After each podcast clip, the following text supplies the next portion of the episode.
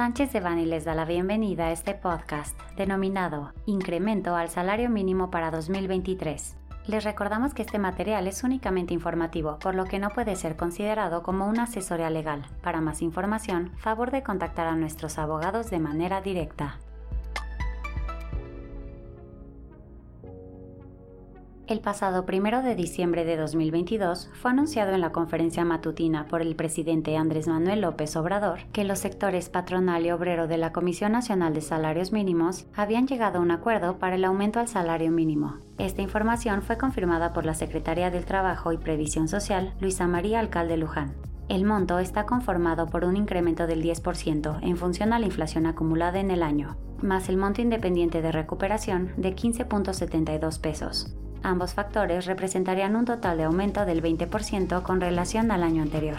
A partir del 1 de enero de 2023, los salarios mínimos serán los siguientes. Zona libre de la frontera norte, de 260.34 pesos a 312.41 pesos. General, de 172.87 pesos a 207.44 pesos.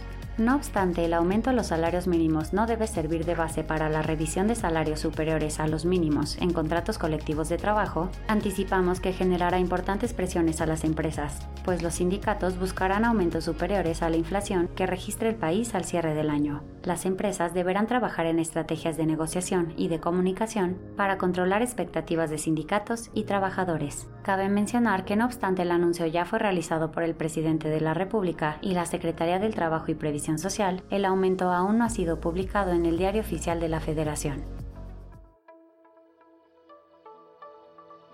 Este contenido fue preparado por Alfredo Kupfer Domínguez, Sebastián Rosales Ortega, Fermín Lecumberricano y Francisco García Lerma, miembros del Grupo de Práctica de Laboral, Migratorio y Seguridad Social.